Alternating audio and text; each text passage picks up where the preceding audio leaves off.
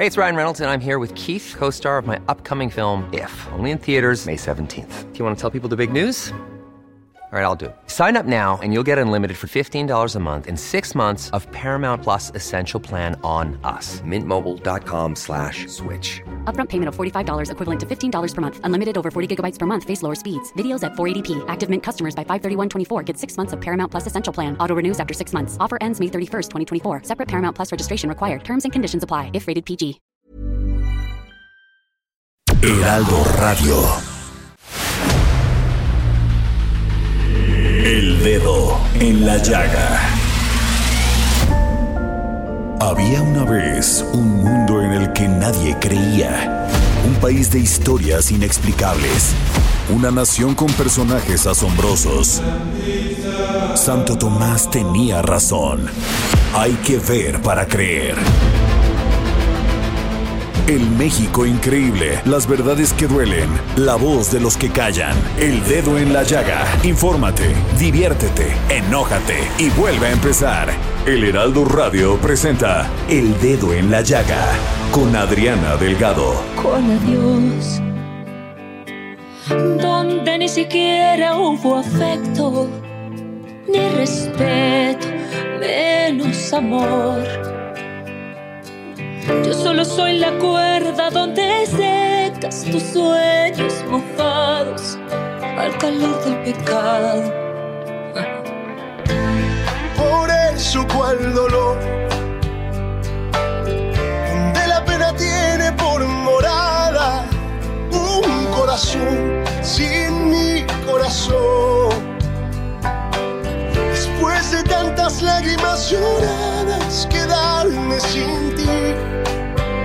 Haber perdido nada. Si piensas que sin ti voy a morir, hace tiempo que tú ya no vives en mí. Si piensas que me vas a ver doblado para mi corazón. Y así iniciamos este dedo en la llaga, escuchando a nuestra querida Yuri, gran cantante mexicana veracruzana con mucho honor, y esta canción maravillosa de Ya no vives en mí, que canta a dueto con otro cantante maravilloso, Carlos Rivera. Por eso cual adiós. Hace tanto tiempo que te fuiste. Mi corazón te despidió. Después de tantas lágrimas lloradas, quedarme sin ti es haber perdido. Con ustedes se queda nuestro querido Samuel Prieto. Hola Adriana, qué gusto saludarte. En efecto, aquí estamos poniendo ya, este, como a esta hora es costumbre, el dedo en la llaga aquí en el Heraldo Radio.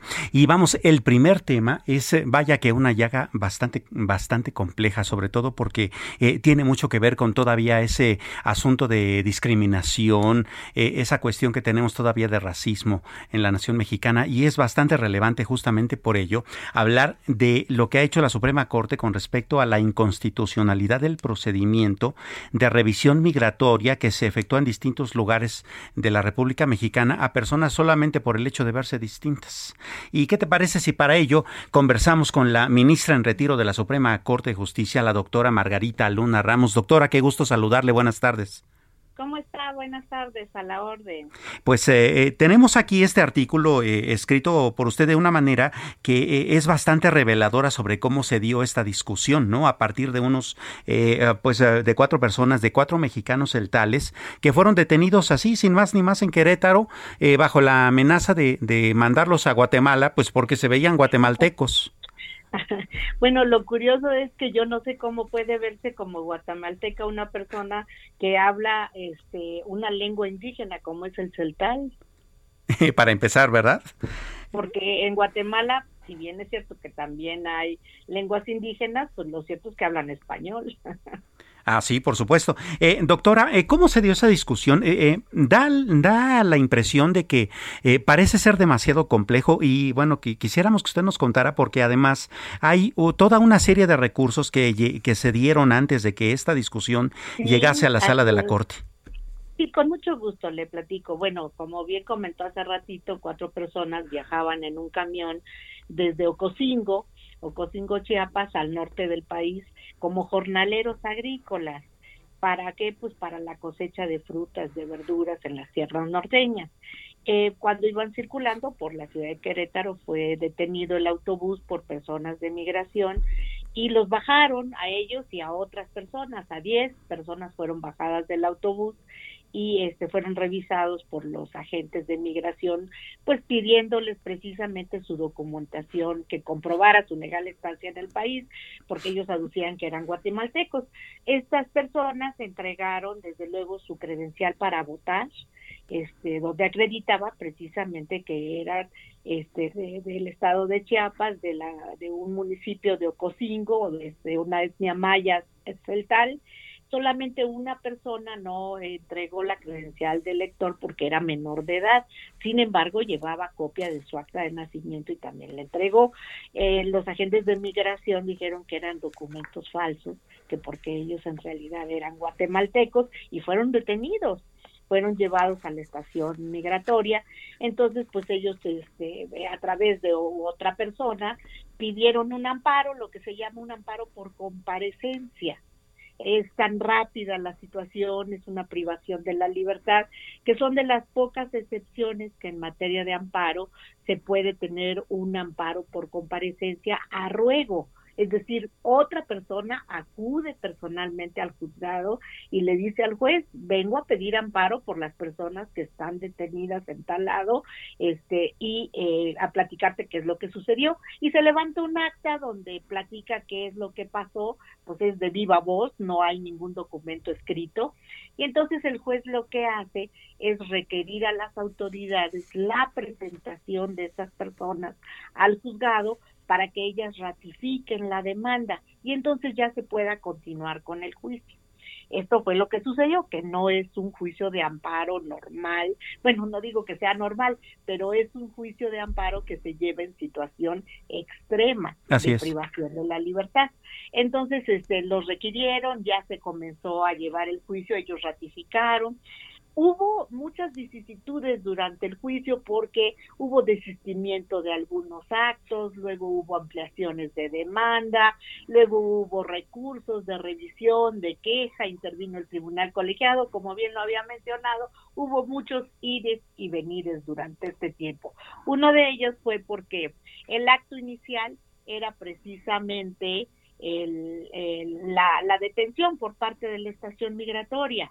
Sin embargo, como cuando ellos presentan el amparo y son requeridos, eh, pues los, estas personas eh, presentan una serie de documentos que además dice uno, bueno, no hay lugar a duda pues de que son mexicanos, presentan una constancia que les otorga incluso este el presidente municipal de su comunidad, este presentan sus documentos oficiales de este de acta de nacimiento, credencial del lector, este una constancia del libro de registro de que esas actas están registradas en el libro correspondiente en Tuxtla Gutiérrez. Entonces presentan toda esta serie de documentos y posteriormente la estación migratoria dicta una resolución varios días después donde los deja en libertad. Y con este motivo, pues luego surge un sobreseimiento en el juicio, este, diciendo que cesaron los efectos del acto reclamado. Sin embargo, hay un levantamiento de esta, este, de este sobreseimiento, porque este, en algún momento también ellos dijeron que se desistían, que desistían de, del de la detención de la que habían sido objeto, pero eh, luego hay un otro escrito donde ellos manifiestan que si desistieron de esos actos es porque fueron intimidados para hacerlo. Entonces, el tribunal colegiado en uno de los recursos que maneja dice, pues no, no los tenemos por desistidos. ¿Por qué razón? Pues porque dicen que fueron obligados a eso. Entonces, bueno, el juicio entre ires y venires llegó a la Suprema Corte de Justicia de la Nación y la Suprema Corte de Justicia dijo pues que sí, que efectivamente era correcto que no se sobreseyera, este, que se analizara la constitucionalidad de los artículos 97 y 98 de la ley de migración, se reclamaban otros más pero los que eh, los otros eh, pues se negó el amparo porque no no había realmente un perjuicio. Los importantes fueron el 97 y el 98 y en estos lo que la Corte dijo, y a mí me parece que es un criterio muy, muy importante de la Corte, eh, que dice que hay un exceso, hace un estudio muy amplio, porque obviamente en un reportaje no es posible narrar ni siquiera de manera sucinta, porque estudia muchos temas, el contexto migratorio en su marco jurídico en México, estudia los artículos 16 y 17 que otorgan a las autoridades migratorias la facultad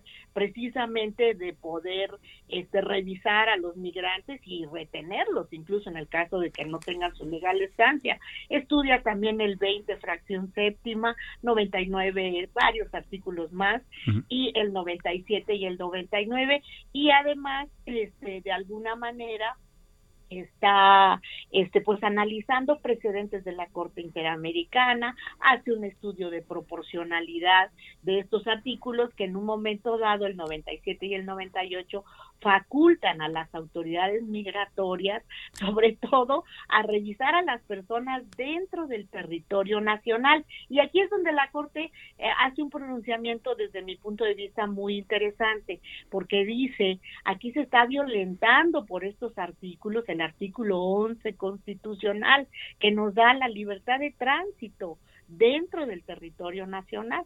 Y entonces analiza la constitucionalidad de estos artículos, la proporcionalidad, hace un test de proporcionalidad y dice, claro, los artículos regulan la situación migratoria, los artículos de alguna manera pues les dan facultades para detenerlos si es que no tienen esa calidad perfectamente acreditada, pero este, no es posible que durante el tránsito que se realiza durante, eh, dentro, perdón, del territorio este, mexicano, pues estemos pidiéndoles a todos su calidad migratoria. Claro. Sino que esto debe hacerse en dos situaciones específicas. Una es en el procedimiento de control migratorio que normalmente se lleva a dónde? Pues en los puertos de entrada y salida al territorio nacional, no en cualquier parte del territorio nacional.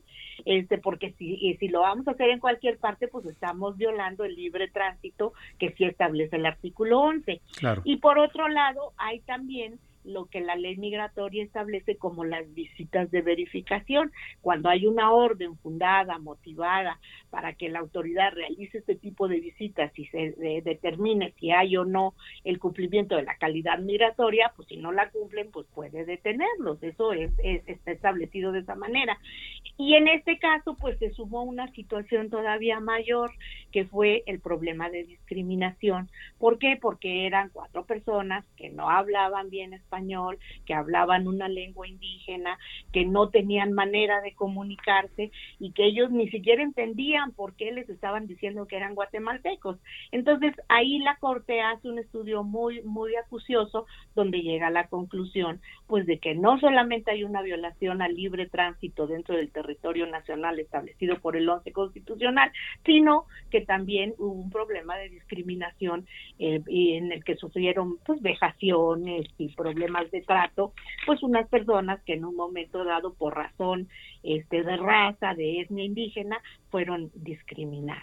Por eso también algo muy importante que tiene la sentencia es la forma resarcitoria con, con que está estableciendo que debe este pues resarcirse la violación de garantías para estas personas, que a mí eso me parece también sensacional, porque está estableciendo que debe de haber una, una restitución, que estas personas deben tener una rehabilitación, que debe existir una compensación, una satisfacción y la, la mayor posibilidad de asegurar la no repetición. Yo creo que es una sentencia muy completa. Por supuesto. Eh, eh, ministra en retiro eh, de la Suprema Corte de Justicia, Margarita Luna Ramos, de, de eso este último detalle sería tal vez el que tendría que terminar todavía más para redondear justamente este asunto de que ya no es posible a, lo largo de todo el territorio nacional este solamente porque a una autoridad se le ocurre detener a alguien, ¿no? Ahora, recordemos algo el juicio de amparo tiene lo que se conoce como el principio de relatividad de las sentencias. Recuerden, la declaración de inconstitucionalidad e inconvencionalidad que hace la Corte de estos artículos es en relación a las partes que intervinieron en el juicio, es decir, a los quejosos que obtuvieron una sentencia estimatoria en la que se les concedió el amparo, pero los artículos no están expulsados del, del eh, sistema jurídico.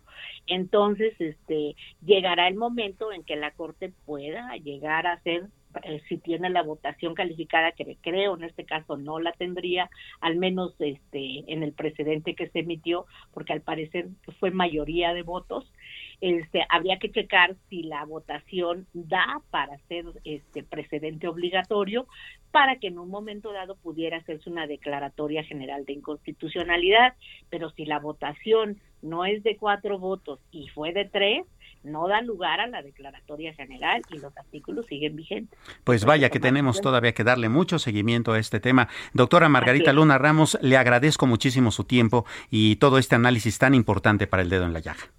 Al contrario, muchas gracias a ustedes. Que tenga muy buena tarde. Igualmente. Pues eh, ahí está el tema, es un tema que hay que ponerle mucha atención justamente porque habla de discriminación, habla de abuso y habla de corrupción y de muchas otras cuestiones que tienen que ver eh, con eh, la manera en, que, con las conductas que tenemos que desterrar como mexicanos si es que queremos avanzar como nación. Y bueno, justamente hablando de ese tipo de cuestiones, hay, otra, hay otra cuestión que también duele mucho a la, a la sociedad mexicana y es esta obligación que se da en muchas comunidades, particularmente apartadas, eh, y sucede particularmente en los eh, eh, pueblos, digamos, más apartados de los estados del sureste mexicano, por ejemplo Guerrero, en donde a las niñas, así chiquitas de 10, 11, 12 años, se les obliga a casarse e incluso a tener familia desde esa edad. Y bueno, pues eh, resulta que ONU Mujeres, que es eh, la agencia de las Naciones Unidas que se encarga justamente de los temas que tienen que ver con la mujer, pues aboga, dice, por acabar con, con estas bodas de niñas que en América Latina no disminuyen. ¿Qué le parece si para hablar de este tema eh, conversamos con José Antonio Ruiz, él es oficial nacional de protección a la infancia del Fondo de las Naciones Unidas, la UNICEF? Este, José Antonio Ruiz, ¿cómo le va? Buenas tardes. Hola, ¿qué tal Samuel? Muy buenas tardes. Muchísimas gracias por la oportunidad y muy buenas tardes para tu auditorio. Muchas gracias. Eh, pues eh, eh, preocupa de entrada que los números no bajan, ¿no? Como bien dice el análisis de ONU Mujeres en África, por ejemplo, que es un también un continente que tiene este problema, es se ha disminuido la boda de, de, menores de edad con personas adultas, pero en América Latina no. E incluso llama la atención que 20 mil menores de 12 años en América Latina están embarazadas. Así es, así es. el caso de la región de América Latina y el Caribe, la prevalencia del matrimonio infantil no ha variado en los últimos 25 años. Eh, esta prevalencia que se estima en alrededor del 25% llega a ser superior inclusive a la tasa mundial que es del 21%, bastante inferior con respecto a África que es del 40%. Sin embargo, a diferencia, como ya bien señalabas en África, eh, la tendencia se va observando en un descenso de manera constante y para nuestra región, la región de América Latina y el Caribe, la tendencia se ha mantenido eh, e inclusive podemos observar que en algunos países, eh, si bien se pueden observar ciertas reducciones, en otros no ha sido así. vaya que es un problema que incluso tiene que ver no solamente con leyes en las historias que aparecen justamente en esta preocupación de unas mujeres, eh, se ven eh, frases eh, tan indignantes, pero a la vez tan cotidianas en, ese tipo de comunidades, que dicen, por ejemplo, te cambio a mi niña por dos cabras. Entonces, más allá de que la ley lo prohíba o no, la costumbre en esos pueblos parece estar demasiado arraigada. En efecto, las causas del matrimonio infantil y de las uniones tempranas en el país son múltiples una, por supuesto, una de las causas subyacentes es los roles y estereotipos que tenemos que alrededor de la construcción de los géneros, es decir, las creencias de menor valía que se pueden llegar a asociar con las mujeres y con las niñas, la superioridad de los hombres, eh, eh, y que en algunas comunidades eh, estos roles tradicionales de género suelen ser reform, reforzados a partir de prácticas eh, desde la crianza o el desarrollo de actividades físicas o de otro tipo de actividades. Es decir, la configuración de lo que implica ser hombre y ser mujer puede determinar una mayor vulnerabilidad a que las niñas puedan estar sujetas a prácticas como el matrimonio infantil y las uniones tempranas. Pero no es la única. Existen también otras eh, eh, circunstancias que son causales del matrimonio infantil. Eh, algunas de ellas están relacionadas, por ejemplo, con la escasez de recursos en el ámbito familiar. Entonces, en algunas ocasiones puede observarse que el unir a las niñas o a las adolescentes con personas adultas puede significar, entre comillas, mi afirmación, un mecanismo de protección, ¿no? Para algunas familias.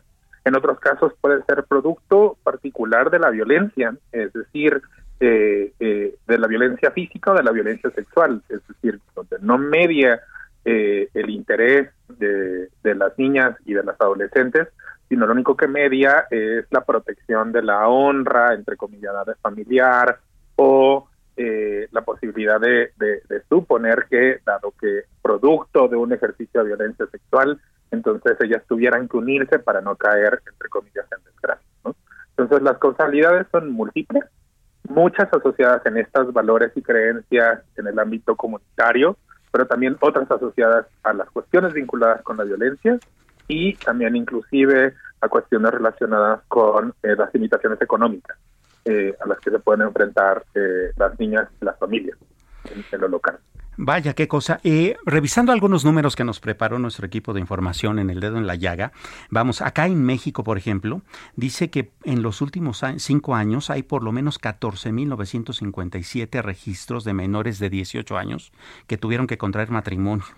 Eh, al pasar de los 11.548 casos en 2016 a, a, a, todos estos en, en este último lustro. Eh, con la reforma aprobada en 2019 se prohíbe el matrimonio infantil, por supuesto, en México, pero esto sigue sucediendo. Eh, visto, desde esta perspectiva, ¿cuáles serían eh, las soluciones prácticas a aplicar? Es decir, bueno, sí, una cultura, sí, tal vez un Estado un poco policíaco en el sentido de que, a ver, esto no es posible, este es un delito, pero ¿qué, qué, qué globalmente tendría que suceder para que estas cuestiones, para que este problema tan fuerte deje de existir? Bueno, en un primer momento la modificación de los marcos normativos, como fue el establecimiento de la edad mínima del matrimonio a los 18 años en el ámbito de lo legal, responde por una parte a las recomendaciones y observaciones de los mecanismos de derechos humanos. Es decir, es una herramienta que ayuda a incidir en la reducción de este fenómeno, pero no es la solución completa. Porque, como mencionaba previamente, muchas de las causales asociadas con el matrimonio infantil se vinculan más bien con las creencias, con eh, las normas sociales que imperan y que rigen la conducta de hombres y mujeres en el ámbito comunitario. En ese sentido, es de muy eh, de particular importancia que las estrategias que van orientadas a tratar de atender la eh, resolución eh, o la, las situaciones que se relacionan con el matrimonio infantil y las situaciones tempranas contemplen, sí, por una parte, la modificación de los marcos nacionales, pero que vayan acompañadas de estrategias que por una parte puedan promover políticas integrales que aborden las causas originales del matrimonio infantil y las edades tempranas. Si en este caso una de las causas que identificamos son las normas sociales, entonces tienen que desarrollarse intervenciones comunitarias que vayan orientadas a transformar estas normas sociales que siguen sustentando la violencia y la discriminación contra las mujeres y las niñas. Otra estrategia que ha resultado particularmente exitosa es apoyar el empoderamiento de las niñas y fortalecer su estancia en el ámbito escolar. Desde UNICEF consideramos que es estratégico que las niñas y las adolescentes puedan tener más años de escolaridad porque es una medida preventiva. Claro, pues eh, José Antonio Ruiz, oficial nacional de protección a la infancia del Fondo de las Naciones Unidas justamente para la infancia, que es la UNICEF, le agradecemos muchas eh, eh, todo este análisis para el dedo en la llaga muchísimas gracias, Samuel. Que tengan muy buena tarde. Igualmente, muchas gracias. Maestro Sandoval. ¿Qué tal, mi querido Samuel, amigos del dedo en la llaga? Pues te voy a contar algo muy importante. Fíjate, Samuel, que la jefa de gobierno, Claudia Sheinbaum, señaló que ante las próximas elecciones que se realizarán en seis estados, lo más importante es respetar la voluntad popular y que las autoridades electorales y gobiernos garanticen elecciones limpias. Ojalá que así lo hagan en todos lados, Samuel. Asimismo, destacó que hay un avance importante en la presencia de la mujer en la política, pues actualmente hay siete mujeres gobernadoras y se vislumbra la llegada de otras tres mujeres para sumar diez estados gobernados por mujeres. Lo más importante es que se respete la voluntad popular, que no haya violencia, que no haya fraude electoral, que no haya compra de votos, que haya elecciones libres, elecciones limpias y que por parte de los gobiernos y de las autoridades electorales se actúe de manera imparcial. Ojalá que así lo hagan, mi querido Samuel. Esperemos que sí. Maestro, pues con tu amable permiso, eh, y son las 3.25, este, vamos a una pausa para regresar a seguir poniendo el dedo en la llaga. No hubo afecto, ni respeto, menos amor. Yo solo soy la cuerda donde secas tus sueños mojados al calor del pecado. Por eso cual dolor la pena tiene por Sigue a Adriana Delgado en su cuenta de Twitter, arroba Adri Delgado Ruiz. Además, te invitamos a enviar tus opiniones y comentarios en texto o por mensaje de audio a través de WhatsApp al 55 2544 3334. Y si quieres escuchar El Dedo en la Llaga de El Heraldo Radio, en cualquier momento y donde quiera que te encuentres, descarga el podcast disponible en Spotify y iTunes. Heraldo Radio.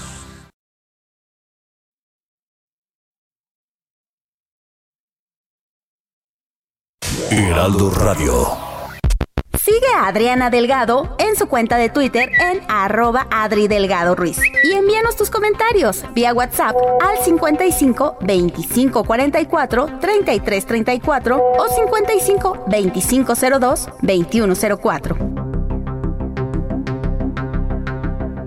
Adriana Delgado entrevista en exclusiva al CEO Owner Most Wanted Group, director del pabellón de México de la Expo 2020 Dubai, Bernardo Noval. Pasó por un momento muy complicado Van Gogh, porque lo abriste cuando estaba la pandemia, Sí. empezaba la pandemia. ¿Qué significó esto para este proyecto? Ay, un sacrificio enorme. Un sacrificio enorme que sigue hoy vigente, ¿no? Eh, abrimos un proyecto con miras a, ser muy prometedor, con pues muchas ideas de llevarlo a todo el país, empezar en la ciudad, viajar con el proyecto. Por eso lo hicimos en una carpa y no en, un- en un- una institución eh, de paredes y techo, ¿no? Y pues no dejamos a nadie en la calle, nos quedamos con un equipo muy grande.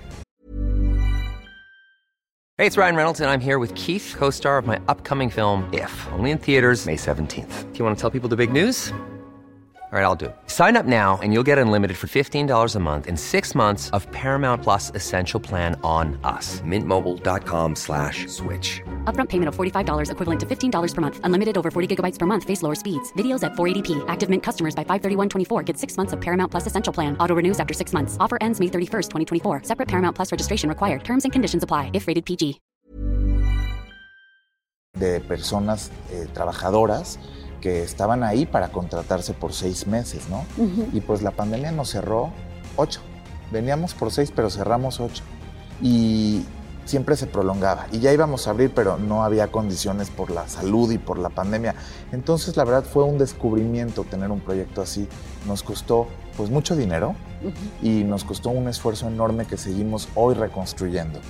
Eh, Van Gogh Life me enseñó a saber construir y reconstruir y hacer un, otra vez, como te decía con mi madre, luchador incansable. Y así es, hasta el día de hoy, Adriana. Jueves, 11 de la noche. El dedo en la llaga. Heraldo Televisión. No se pierda esta entrevista con Bernardo Noval, hecha por Adriana Delgado este jueves a, las 11 de la noche por Heraldo Televisión, porque además Bernardo, después de aquella este, exposición de Van Gogh, ha hecho otras bastante exitosas que, por cierto, vale la pena ir a visitar. Bien, pues vamos a otro, a otro tema que es un asunto también eh, bastante interesante y preocupante. A ver, eh, ¿sabía usted que acá en México en general desperdiciamos bastante más alimento del que nosotros creemos. Bueno, ese es un problema eh, que tiene que ver con también falta de equidad, ¿no? Porque pues mientras uno de, es lo que dicen las mamás, ¿no? A los chicos, este, come porque porque hay niños que no tienen que comer, ¿no? Y bueno, hay oh, también afortunadamente eh, algunas iniciativas que son tendientes justamente a que pues quien tenga necesidad de comer lo haga. ¿No? Eh, y esto tiene que ver con los bancos de alimentos. Así es de que, pues, eh, platiquemos un rato, un, muy buen rato con Federico González Zelaya. Él es un ingeniero este, eh, químico, es, ha sido agricultor de toda la vida, este, industrial de, los alimentos, sobre todo de los alimentos lácteos, y una persona muy conocedora del ámbito de la filantropía. Así es de que nos da mucho gusto platicar con usted, ingeniero. ¿Cómo le va? Buenas tardes. Muy buenas tardes, Samuel. Un saludo ahí a todo tu auditorio. Eh, muchísimas gracias. Platíquenos, ingeniero, qué es la red de Banco de Alimentos, de Bancos de Alimentos de México y sobre todo cómo funciona. Claro, con mucho gusto. Pues eh, un banco de alimentos es en primera instancia una organización sin fines de lucro que lo que se dedica es a, a copiar alimento que está apto para consumo humano pero ya perdió su óptimo valor comercial, digamos, a lo largo de toda la cadena de valor, desde la agricultura, centrales de abasto, industrias de procesamiento, autoservicios, cadenas de hoteles y restaurantes. En todo ese trayecto hay diferentes momentos en donde el alimento está en buenas condiciones, pero perdió por alguna razón su óptimo valor comercial. Y lo que hacemos los bancos de alimentos es rescatar ese alimento que lo llevamos a unas instalaciones, tenemos eh, bodegas, cuartos fríos, eh, tenemos unidades de acopio y de reparto para hacer llegar a familias que no tienen acceso a poder comprar sus alimentos mediante diferentes programas, ¿no? Todo esto supervisado y controlado por trabajadoras sociales que son parte del equipo operativo de un banco de alimentos a, grosso modo, a grandes rasgos, digamos que ese es el, el modus operandi. Ahora, la red de bancos de alimentos, pues somos una organización que agrupa a 55 bancos de alimentos, 55 organizaciones independientes, pero que estamos afiliadas por un mismo objetivo, ¿no? Evitar que se desperdicie, se pierda alimento y por otro lado, ayudar a una población que tiene vulnerabilidad y una gran necesidad de alimento. No sé si a, grandes rasgos con eso queda más o menos explicado el modelo. Sí, por supuesto. Eh, sabemos eh, justamente que esta red de bancos de alimentos este, está aliada con, con Exposium, que es mejor conocida como la Feria Internacional de Franquicias. ¿Cómo es que se da esta conexión, ingeniero? Sí, recientemente eh, hemos, desde hace algún tiempo trabajamos con algunas franquicias, ¿no? Pero eh, recientemente nos eh, firmamos un convenio de colaboración, de colaboración con, con Exposium y pues la idea es invitar a más empresas eh, del giro de franquicias que se incorporen como donantes eh, vía producto o vía proyectos que nosotros presentemos para tener acceso a recursos económicos que nos permitan pues expandir la labor que hacemos, ¿no? Eh, de esa manera es como eh, ahora recientemente se firmó este convenio y obviamente nos da mucho gusto poder incorporar a muchas más marcas que obviamente el sistema de Comexposium eh, tiene, ¿no? Claro, y hemos visto aquí que en la 45 edición de, esta Feria Internacional de Franquicias, buena parte de las empresas son, justamente franquicias de comida. Ellos le están entrando así igualmente fuerte a, la cuestión del abasto de los bancos de alimentos. Sí, claro. Eh, bueno, tenemos una relación de muchos años con el grupo Alcea, que tiene pues bastantes marcas muy prestigiosas y tenemos eh, convenios con otras franquicias, como en el caso de Carl Junior y otras empresas que tienen, eh, digamos, eh, un número importante de sucursales, ¿no? y de esa manera es como vamos creciendo en acopio mediante sistemas muy, precisos para la conservación del alimento y la distribución del mismo a quien a quien las personas que lo necesitan, ¿no? ¿El tamaño del esfuerzo qué tan proporcional es con respecto al tamaño del problema? Es decir, ¿hace falta crecer en este sentido? Sí, cómo no. Eh, actualmente, eh, en el ámbito del desperdicio de alimento, eh, se desperdician en el país 50 toneladas de alimento por minuto.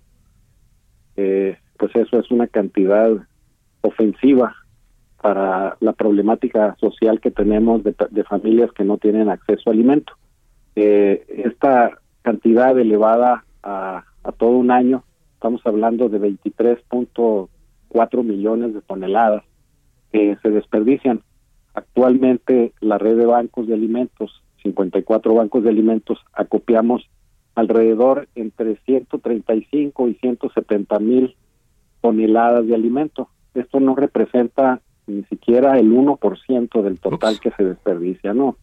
Ese es el, eh, esa es la, la triste realidad que vivimos en este país y en muchos países también, ¿no? Pero hablando de México, un país tan rico en todos los sentidos, eh, no debiéramos de tener familias con carencia alimentaria, con pobreza extrema, ¿no? Por supuesto. Bueno, pues eh, bastante loable el esfuerzo y es importante que, que este crezca. Ingeniero Federico González Zelaya, muchísimas gracias por su tiempo y por contarnos sobre esto aquí en El Dedo en la Llaga. Sí, con mucho gusto. Igualmente un saludo a todo tu auditorio, Samuel.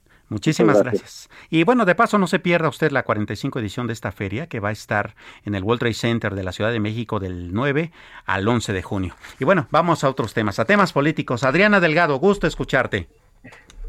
Gracias Samuel, qué gusto escucharte. Estoy ahorita en Nueva York y no sabes eh, qué interesante entrevista le hice a un par de mexicanos que sobrevivieron aquí la pandemia pero me contaron todo lo referente a cómo enviaron las divisas de a sus familias, dinero a sus familias durante la pandemia. Y bueno, eso será en otra ocasión porque me da muchísimo gusto tener en la línea del dedo en la llaga. Primero, gracias a ti y a Jorge Sandoval por hacerse cargo de este programa pero tenemos en la línea al doctor Jesús Silva Gerson Márquez, escritor, ensayista, académico. Y es que ayer hay una columna demoledora, pero además muy inteligente, este, que se llama, fíjate nada más, ¿qué queda del PRI? Y si alguien sabe de todo lo que es la sociología política y además entiende como nadie a los partidos políticos y a la democracia en México es Jesús Silva Gerson. ¿Cómo estás, Jesús? Muy buenas tardes, doctor. Hola, Adriana, qué gusto platicar contigo. Muchísimas gracias por, por eh, lo, que dices. Eh, eh, pues sí, me parece que es muy interesante lo que está pasando en el mundo de los partidos en nuestro país. Y lo que trataba de explicar ayer es que pues sí parece que, que, estamos eh, eh, siendo testigos de una crisis muy profunda de, del partido que hace unos años parecía invencible, que era como la gran referencia de nuestra política y que, que parece que sí se está eh, desfondando de, de, una manera irreversible, ¿no? yo creo que esto pues habla de, de, pues, de la crisis de nuestro sistema de partidos, que yo creo que se ha ido eh, procesando a lo largo del tiempo, pero que desde luego tienen un golpe eh, muy muy fuerte en el 2018 con la con la victoria de, Morena y esta este cambio que, que hemos tenido en las referencias de nuestra política.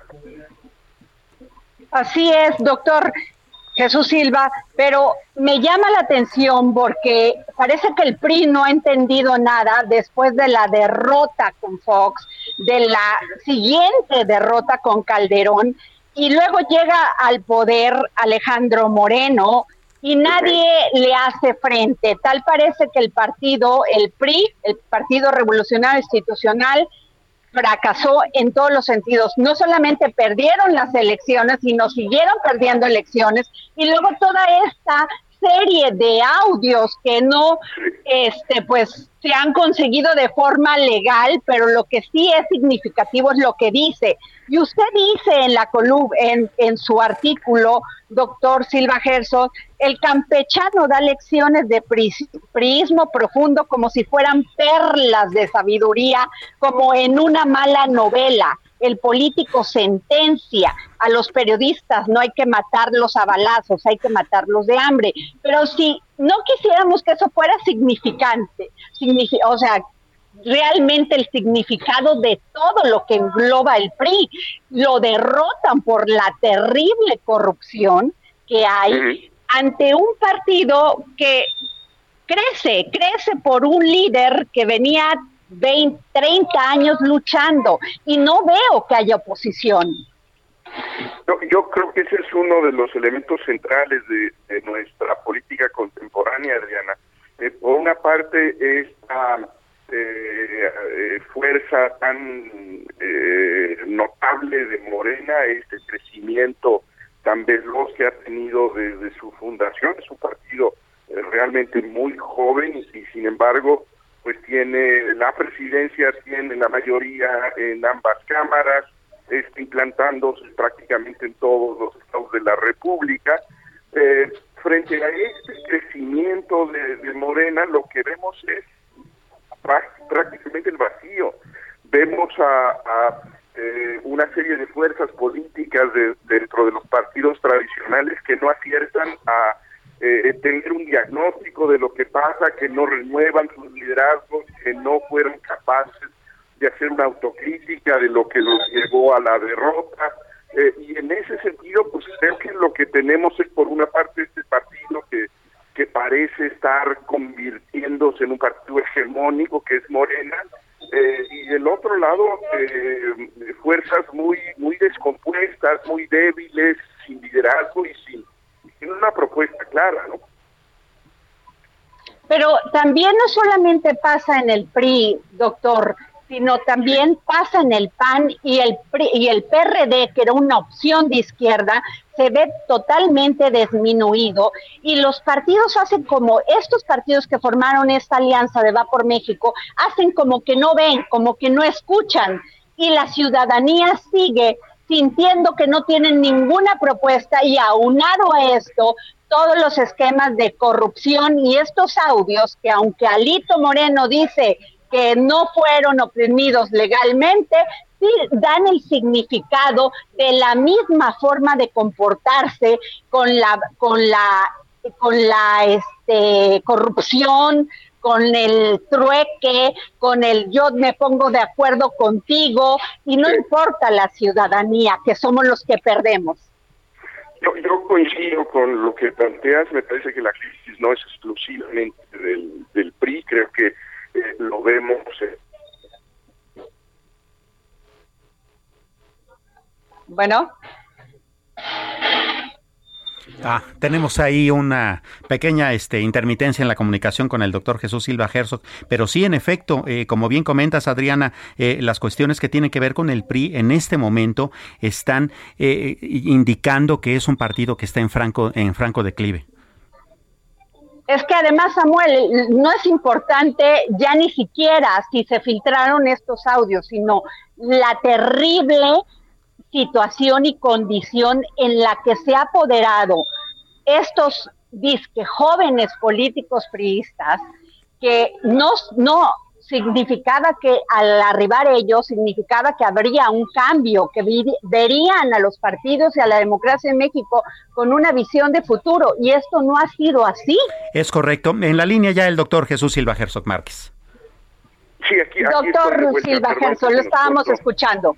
Sí, bueno, ahora te, te, te, escuchaba y creo que eso es en efecto pues el gran, eh, pues la gran farsa de la oferta de, Enrique Peña Nieto cuando busca la presidencia de la República en el 2002, esta idea de que él representa una, eh, una renovación del PRI, que hay un cambio generacional, que son eh, políticos frescos, que son jóvenes, que vienen de la política de los estados y, y si recordamos aquellas expresiones y a quienes señalaba él como ejemplos de esta renovación eh, generacional, pues están prácticamente todos en la cárcel o están siendo perseguidos.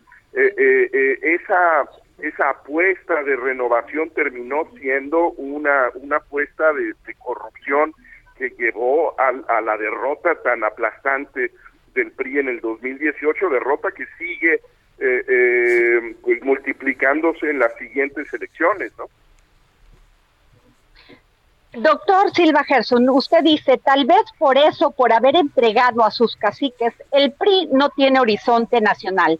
Tras su derrota en el 2000, el PRI usó con habilidad su poder en el Congreso y logró recuperar la presidencia del 2012 lo que parece su golpe mortal es la victoria de que un partido que es en buena medida su hijo, su cuarta transformación, un partido que tiene como ambición reconstruir la hegemonía del PRI. ¿Qué es la cuarta transformación, doctor? Bueno, eh, eh, aquí lo que lo que yo trataba de, de mencionar es esta esta pues estas tres vidas que ha tenido el, el, PRI, estos tres nombres que ha tenido el PRI, el Partido Nacional Revolucionario, que es el que se crea con calles, el Partido de la Revolución Mexicana, que es su transformación eh, con, eh, em, con Lázaro Cárdenas, después la, la transformación eh, ya del, del proyecto civilista del, del PRI su cuarta transformación podría ser en, en ese sentido desde fuera de esa estructura que es morena, eh, que yo creo que hay pues una serie de continuidades muy muy perceptibles, claramente visibles en, en esta tradición política eh, eh, de el PRI hegemónico, de la vieja época del PRI, un partido que tiene pues control prácticamente de todos los espacios políticos y lo que se está eh, perfilando hoy en México. Eh, habrá que ver, Adriana, qué es lo que sucede el domingo con las elecciones locales, pero bueno, creo que lo que está muy pintado, se anuncia muy claramente, es que la base territorial de Morena se, ensanchará a partir de, lunes, ¿no? Ahora, doctor, pensamos que la oposición iba a renacer con el tema de la industria eléctrica tuvieron un respiro, se le dio un aliento, pero sin embargo, ¿qué esperamos de la oposición? Porque si es así, la hegemonía de Morena va a ser como partido único y eso es muy peligroso, no independientemente si ganan unos y otros, sino que van a representar el poder absoluto no solamente en el gobierno federal, sino en los tres, en los otros poderes, en el judicial y en el legislativo por supuesto, y también a, nivel de los de los gobiernos locales. Yo yo creo que, que es eh, eh, peligroso el hecho de que la política mexicana se eh, entregue a una sola fuerza política. Creo que sería un retroceso muy grave porque pues el país finalmente es un país diverso, es un país que tiene eh, una multiplicidad de expresiones eh, políticas, ideológicas, que tiene una complejidad social, cultural, eh, que no podría estar, a mi juicio, representado en una sola fuerza política. Por eso, y por mantener los equilibrios republicanos, es indispensable que haya competencia electoral, competencia entre partidos, que yo espero pues que finalmente podamos eh, registrar estas fuerzas de resistencia que, eh, que son tan importantes para la salud de un sistema democrático. ¿no? Pues según las encuestas, doctor Silva Gerson, tal parece que estas próximas gobernaturas pues las va a ganar Morena. Eh, la oposición se ha minimizado por sus propios escándalos, por toda una este, trayectoria de gobiernos que no han sido bien librados en un tema de corrupción. Eh, ¿Cómo espera usted el resultado del domingo? Y también le quisiera preguntar si me pudiera contestar cómo ve usted ante esta situación el, el cuál va a ser el este pues el futuro del PRI. Bueno, creo que mm, pues lo que nos eh, adelantan las encuestas es que eh, pues hay una serie de, elecciones que parece que están bastante decididas eh, y en algunos lugares en donde hay cierta incertidumbre. Me parece que podemos esperar que entre cuatro o cinco de las seis gubernaturas pasarán al control de Morena eh, y que en la oposición pueda eh, eh, estar una o dos plazas, digamos, ¿no? Y, y, en ese sentido, pues habrá que pues habrá que preguntarse de qué futuro tiene ese ese partido que decíamos al principio parecía imbatible hace algunos años, sino como partido en el gobierno, pues como la gran referencia opositora, que es como se plantó en ante, ante Acción Nacional eh, en el 2000 y en el 2006, porque la, creo que la, la el centro de atracción de, del PRI nunca fue que tuviera un gran proyecto, una ideología muy sólida, sino que tenía poder, que tenía plazas, que tenía espacios de poder que podía repartir, ¿no? Eh, sin, sin esos espacios, pues me parece que justamente el futuro del PRI está realmente en entredicho. ¿no? Adriana, doctor, nos quedan 30 segunditos de programa. Pues gracias, doctor Jesús Silva Gerson Márquez, gran escritor, gran ensayista, gran académico. Su opinión siempre es muy valiosa. Gracias por tomarnos la llamada. Gracias, un gusto platicar contigo. Y bueno, cuídate mucho. Gracias, pues nos vamos. Gracias, pues nos vamos. Gracias, Jorge Sandoval. Gracias, Samuel Prieto. Eh, muchas gracias a ti. Buenas tardes. Es la hora de, de, de, haber puesto el dedo en la llaga. Gracias a Yo solo soy la cuerda donde secas tus sueños mojados al calor del pecado. Por eso cual dolor tiene por morada un corazón sin mi corazón. Después de tantas lágrimas lloradas, quedarme sin ti haber perdido nada. Si piensas que sin ti voy a morir. El Heraldo Radio presentó El Dedo en la Llaga con Adriana Delgado. Heraldo Radio 98.5 FM, una estación de Heraldo Media Group, transmitiendo desde Avenida Insurgente Sur 1271, Torre Carrachi, con 100.000 watts de potencia radiada.